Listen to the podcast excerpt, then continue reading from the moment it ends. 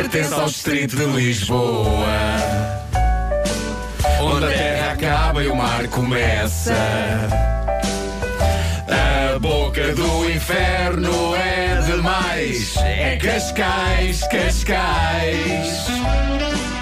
É toda a gente super querida. A vila tem um mercado. Quem tenta dar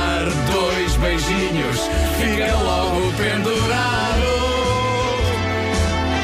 Tem uma baía de pescadores com barcos, canas, redes e anzóis. Tinha uma praça de touros. Foram os Backstreet Boys. Tem uma rede Wi-Fi. Para quem queira internet. É sempre bom saber. Tem o Santini, a sacolinha e a pastelaria Garrete. Estou a a internet agora. Há sempre vento no guincho, no paredão há exercícios matinais. Seja bem-vindo